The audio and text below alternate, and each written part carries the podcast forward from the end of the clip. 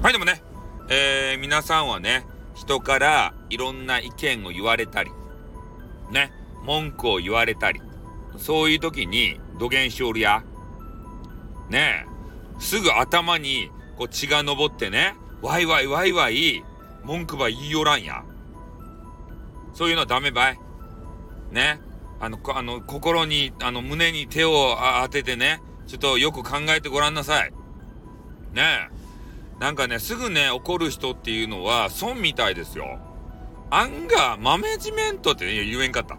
アンガーマネジメントっていうね、なんかようわからん、えー、そういうなんか怒りをコントロールするみたいな、そういうのが今流行ってるみたいなんですよ。やっぱ昔のね、変なおじさんとかはさ、すぐ怒るやん。地震、雷、火事、親父とか言って、ね、親父が恐れられていた頃があります。そういう時はね、あの、あれ、あれ、サザエさんの波平みたいにね、気に入らんかったらあの、ちゃぶ台場ね、バーって、あの、ひっくり返すわけですたで、ふ、船、船が泣くわけですたそれ見て。ね。それで、サザエさんが、ちょっと父さん何やってんのよ？とか言うたりして。それで、マスオさん、ディーって言ってから、ディーって言ってからびっくりして。ね。そんなあの、エピソードがあるじゃないですか。か昔はね、一家の大黒柱とか言って、強かったんですよ、親父が。ね。親父が強い頃は、そういうね、えー、血気盛んでよかったけれども、もう今の時代はね、女子の方が強か。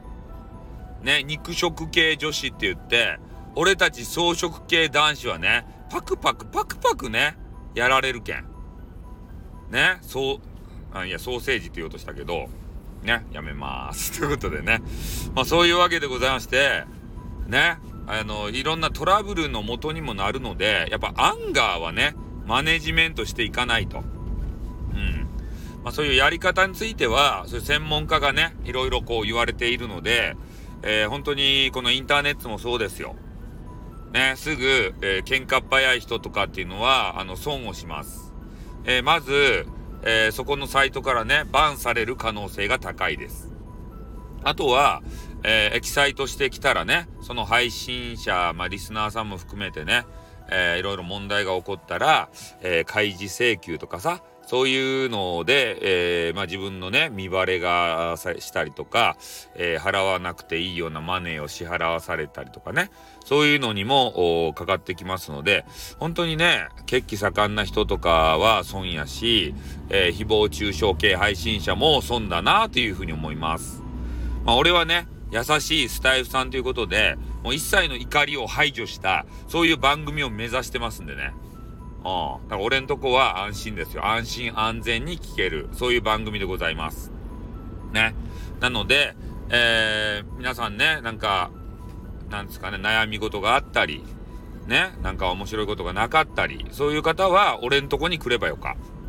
ね、俺が楽しませる、みんなを。